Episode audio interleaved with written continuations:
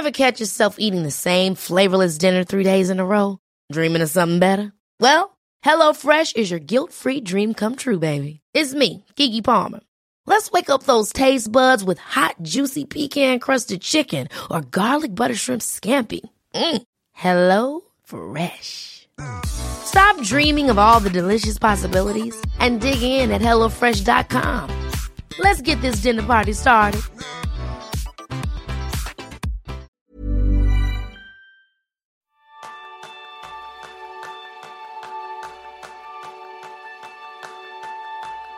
Me gustaría ser capaz de comer más sano, hacer deporte a menudo, poder ahorrar o crear cualquier otro hábito sin morir en el intento. Pues ese es el tema principal del programa de esta semana, donde aprenderás cómo crear hábitos productivos duraderos. Bienvenidos a un nuevo episodio de Kenso, el podcast donde descubrirás cómo ser efectivo para vivir más feliz.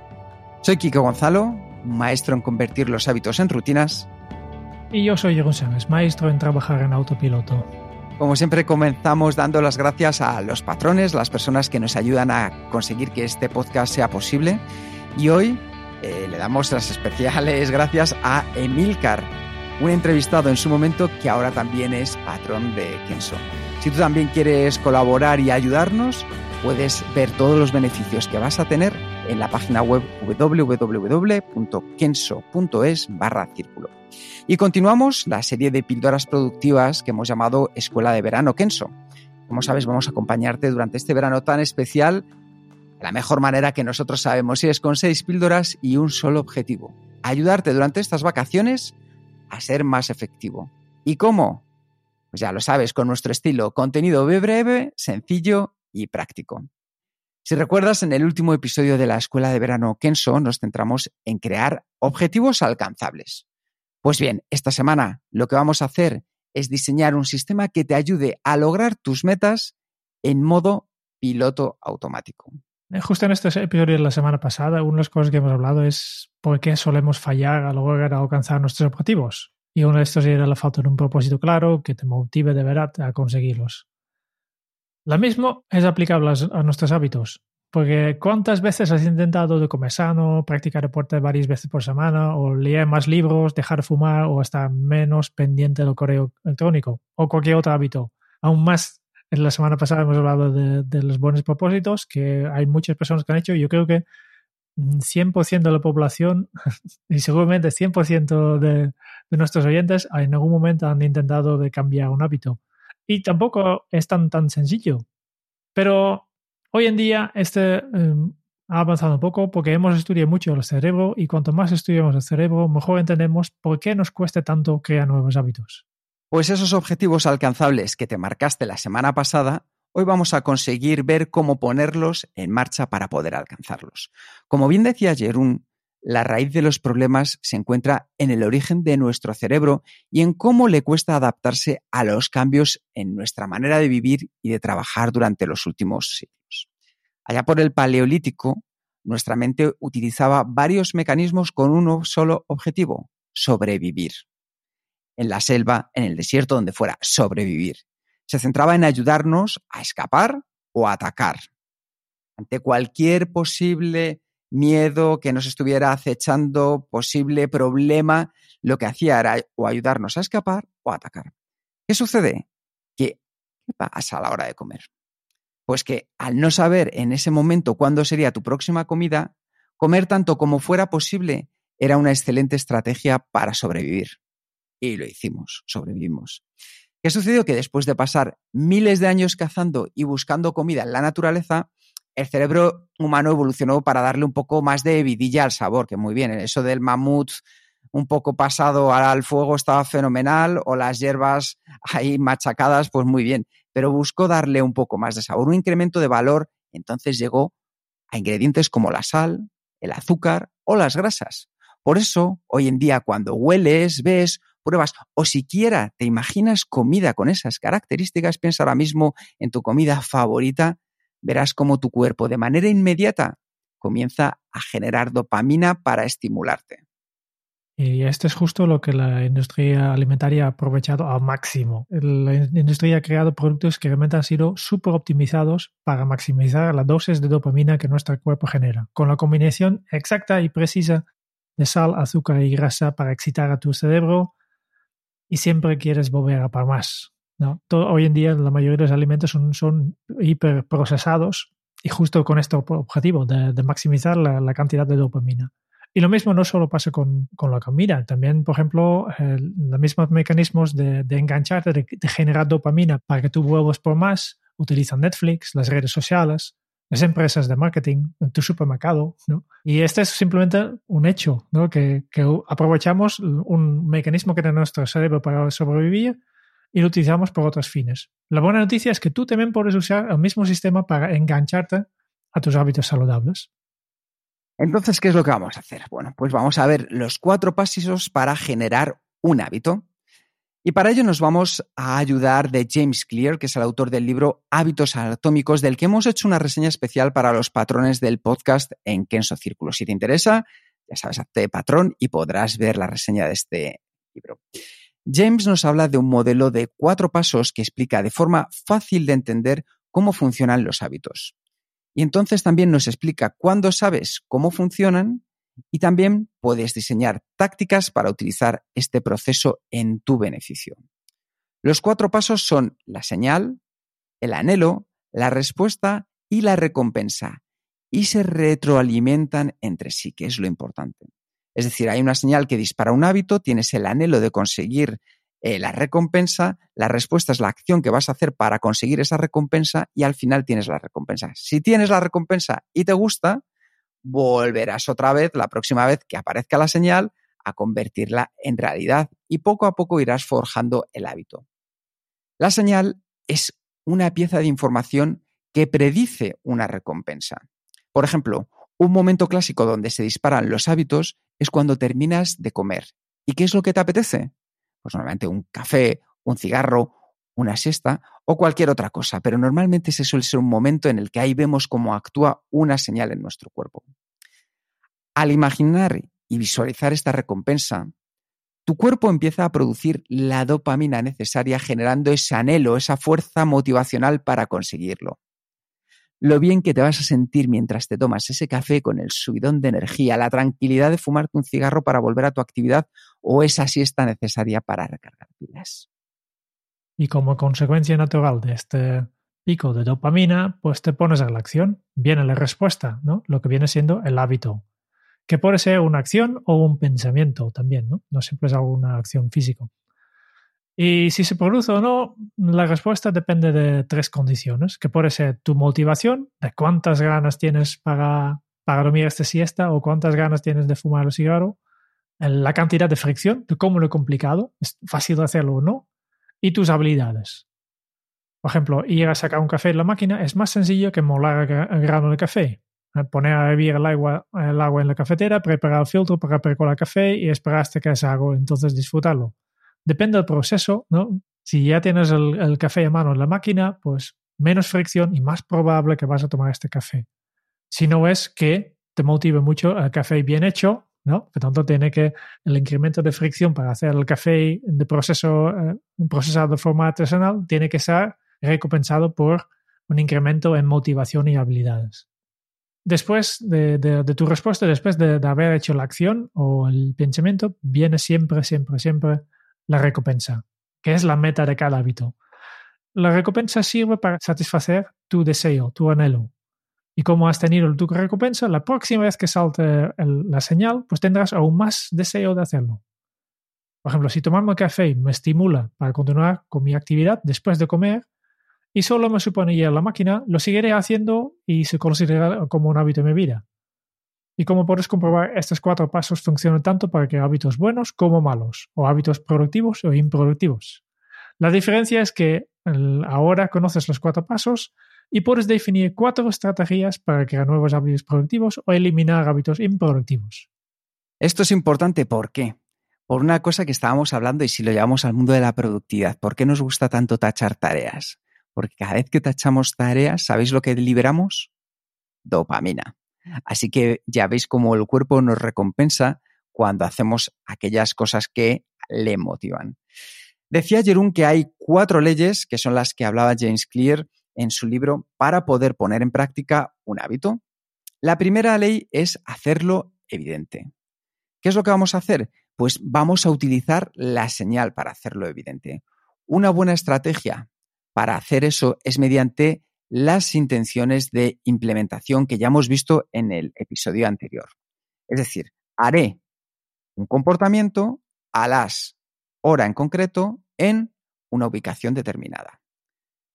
Esto se traduce, esta frase se traduce, por ejemplo, en saldré a correr 5 kilómetros, ese es el comportamiento, cada día a las 8 de la mañana, esa es la hora, alrededor de casa, esa es la ubicación. Así podemos hacer mucho más evidente el hábito de manera que sea más sencillo ponerlo en práctica. Otra estrategia de Tiny Habits de BJ Fogg es aprovechar la señal y apilar hábitos, porque ningún comportamiento ocurre de forma aislada. Cada acción se convierte en la señal que desencadena el siguiente comportamiento. Y el secreto está en elegir la señal correcta. Igual que en el caso anterior, vamos a ver cómo funcionaría. La frase genérica sería, después de un hábito actual, haré un nuevo hábito. Pues justo después de levantarme, hábito actual, me pondré la ropa de salir a correr que he dejado preparada el día anterior, nuevo hábito. Es decir, apilamos sobre un hábito que ya tenemos consolidado, establecido y es productivo, un nuevo hábito que queremos crear. En este caso, el hábito de salir a correr cada mañana. Hacerlo evidente es la primera ley, que simplemente utilizando dos frases sencillas que ya te ayuda a definir muy bien tu, hábito y hacerlo evidente. La segunda ley tiene que ver con el deseo, es hacerlo atractivo. Que, también hay estrategias que aprovechen este anhelo que sentimos. Por ejemplo, puedes agrupar tentaciones para hacer que tus hábitos sean más atractivos. Simplemente combinando una acción que debes hacer con una acción que quieres hacer. ¿Eh? Por ejemplo, después de, cada día que salgo a correr, me permitiré un capricho de frigorífico. Entonces, te, das un, caramelo, que siempre digo, es una estrategia que, ha funcionado siempre, funciona con, los niños, que damos un caramelo si, si hacen una acción que nosotros como padres queremos funciona con, los animales, el, perro que, que, damos una galeta cuando, cuando hace su truco, ¿no? Y también funciona con nosotros mismos. Otra cosa que puedes hacer es crear un ritual motivacional. Simplemente busca algo que te hace feliz, por ejemplo, jugar con tu perro. Y haz tu ritual justo antes de jugar con tu perro. Por ejemplo, tu ritual puede ser algo como respirar tres veces y sonreír. Y esto se hace siempre, ¿no? Cuando vas a jugar con tu perro, pues antes de esto, respires tres veces y sonríes. Y de esta manera vas estableciendo un ritual motivacional. Y una vez que está establecido, pues puedes utilizar este ritual también sin tener que jugar con tu perro para ponerte en el mismo estado de motivación. Por tanto, si necesitas sentirte un poco mejor antes de entrar a una reunión, pues simplemente lo que tienes que hacer es respirar tres veces y sonreír. Y como tú en tu mente este ya va, vinculado a una sensación positiva, porque siempre has jugado con tu perro, pues entonces aquí entras ya con, con este, esta motivación. Selling a little or a lot. Shopify helps you do your thing however you cha-ching. Shopify is the global commerce platform that helps you sell at every stage of your business. From the launch your online shop stage to the first real life store stage, all the way to the did we just hit a million orders stage. Shopify is there to help you grow. Shopify helps you turn browsers into buyers with the internet's best converting checkout. 36% better on average compared to other leading commerce platforms because businesses that grow grow with Shopify. Get a $1 per month trial period at shopify.com/work. shopify.com/work. Hey, it's Danny Pellegrino from Everything Iconic. Ready to upgrade your style game without blowing your budget? Check out Quince. They've got all the good stuff, shirts and polos, activewear and fine leather goods all at 50 to 80% less than other high-end brands. And the best part? They're all about safe, ethical, and responsible manufacturing. Get that luxury vibe without the luxury price tag. Hit up quince.com slash upgrade for free shipping and 365 day returns on your next order. That's quince.com slash upgrade. Y con esto pasamos a la tercera de las leyes, que es alto fácil. Veréis que las primeras tres leyes, hacerlo evidente, hacerlo atractivo y hacerlo fácil, corresponden a poder implementar un hábito. La cuarta ley que veremos después, que es hazlo satisfactorio, la idea es hacerlo de manera repetida. Cuando hablamos de hacerlo fácil, llegamos a ese momento de la respuesta. Si recordáis, estábamos hablando de señal, anhelo, respuesta y recompensa retroalimentados todos entre sí. Ya hemos mencionado que si se produce o no la respuesta depende de tu motivación y de la cantidad de fricción para hacerlo y tus habilidades. Entonces, ¿qué es lo que tenemos que hacer para que un hábito lo podamos construir de manera sencilla? Algo tan fácil como eliminar toda la fricción para hacer la acción deseada, diseñando tu entorno y manteniendo los hábitos lo más pequeños posibles. ¿Qué queremos decir con eliminar toda la fricción? Pues que todos los potenciales obstáculos que nosotros podamos determinar con ese hábito los tengamos ya calculados de antemano. Por ejemplo, para mí una fricción si quiero salir a correr serán los días de lluvia. ¿Qué puedo hacer ante ese potencial obstáculo que sé que en algún momento va a llegar? Algo tan sencillo como el día anterior, mirar qué tiempo va a hacer mañana y si va a llover, entonces decido una de dos, o me voy al gimnasio y trabajo a cubierto o preparo la ropa para salir a correr, la ropa térmica, las zapatillas especiales. La segunda de las opciones es diseñando tu entorno, es decir, que tengamos un entorno que nos facilite lo máximo posible el poder alcanzar ese hábito. Que todas aquellas cosas, pues por ejemplo, a mí me pasa mucho que me encanta ir a picotear al frigorífico. ¿Cómo puedo mejorar mi entorno? Si cuando voy a hacer la compra llevo una lista y me ciño a ella. De lo contrario, sé que es muy probable que cuando llegue allí coja una bolsa de patatas, coja unas bebidas con refrescos azucaradas y luego cuando tenga ganas y vaya al frigorífico me las voy a encontrar allí, voy a abrir una y ya sabéis que cuando empiezas y abres esa bolsa, hasta que no terminas, no paras. Pues así lo que hago es hacer un entorno que me ayude a que sea más fácil. Y el tercero es mantener los hábitos lo más pequeños posible. Es decir, para conseguir implementar un hábito, no podemos ir a la fase final. Por ejemplo, cuando te sacaste el carnet de conducir al principio, cuando cogiste por primera vez el coche, no saliste a la autopista, ibas a 120 hablando con el copiloto, poniendo y cambiando la radio, ¿no? Ibas muy centrado en hacer unas pequeñas cosas que habías aprendido. Cambiar las marchas, total atención, probablemente estuviste por un circuito cerrado un circuito que podías controlar y poco a poco, cuando ganaste la habilidad y el hábito, fuiste pasando al siguiente nivel. Así que ya sabes, con esto, estos tres pasos, que es diseñar el entorno, eliminar las fricciones y mantener los hábitos lo más pequeños posibles, podemos hacer que un nuevo hábito sea mucho más fácil de llevar a cabo.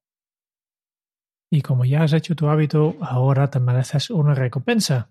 Y es importante para crear este bucle que recibas esta recompensa de forma inmediata o completar el hábito para eh, realmente crear este bucle. No funciona si tendrás tu recompensa de aquí a dos semanas. En el caso de, hacer deporte, pues ya sabes cuál es la recompensa, porque tu cuerpo libera de manera automática las hormonas de la felicidad que te hace sentir en maravilla y te piden más.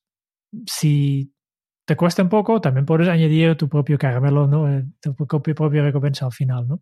Depende un poco de cada, de cada hábito que estás creando. Los mejores hábitos son estos hábitos que ya te, te generan automáticamente una recompensa inmediata e intrínseca, pero si no, tendrás que añadir una. Y también es recomendable que, como mínimo principio, mantengas un registro del cumplimiento del hábito y tu racha actual. Si llevas ejecutando el hábito durante varios días seguidos, pues el seguimiento se convierte en una fuerte fuerza de motivadora porque no quieres romper la cadena. Hay muchas aplicaciones disponibles para hacer seguimiento, pero también puedes utilizar simplemente un calendario en la pared para marcar los días en que has terminado un audio con, un X grande y así tener muy visible cuántos días ya estás haciendo. Y cuando ya llevas 10 días saliendo a correr o 10 días sin fumar, comiendo sana o disfrutando más tiempo para ti y las tuyas, más comprometida estarás con tu hábito y es más sencillo mantener y consolidar tu hábito en, el libro James también explica, bueno, pues puede ser que falles, ¿no? no pasa nada. Lo importante es la regla en este caso, sí, si se rompe la cadena, pues no pasa nada si es un, día, pero no debes fallar nunca dos veces. Esa es la, regla principal, ¿no? Un, pequeño fallo siempre puede pasar.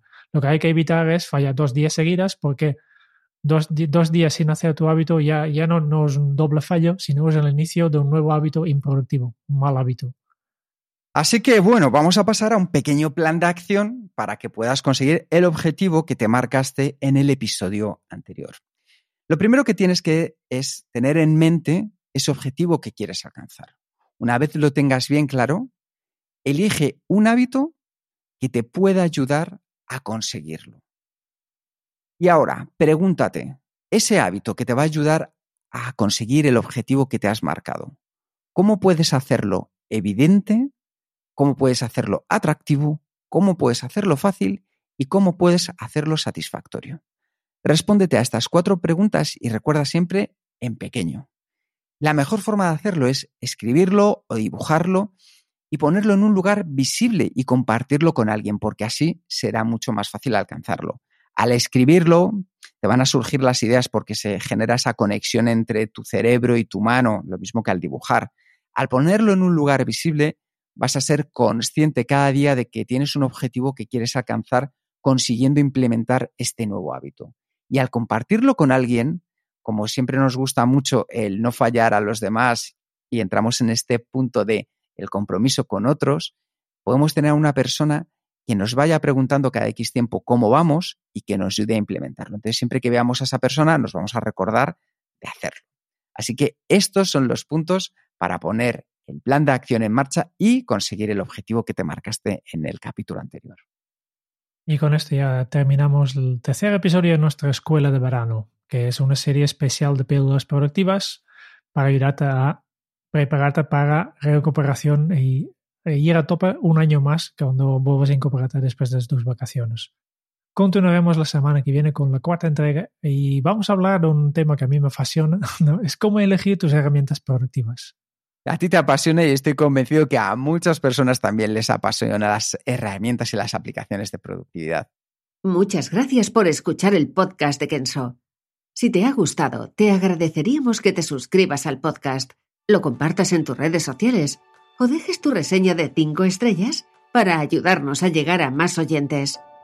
Y si quieres conocer más sobre Genso y cómo podemos acompañarte a ti, a tu equipo o a tu organización en el camino hacia la efectividad personal, puedes visitar nuestra web kenso.es. Te esperamos la semana que viene en el próximo episodio del podcast de Kenso donde Kike y Jerún buscarán más pistas sobre cómo ser efectivo para vivir más feliz. Y hasta entonces, ahora es un buen momento para poner en práctica un nuevo hábito Kenso. Detrás de un gran objetivo están tus hábitos. Hasta dentro de muy pronto.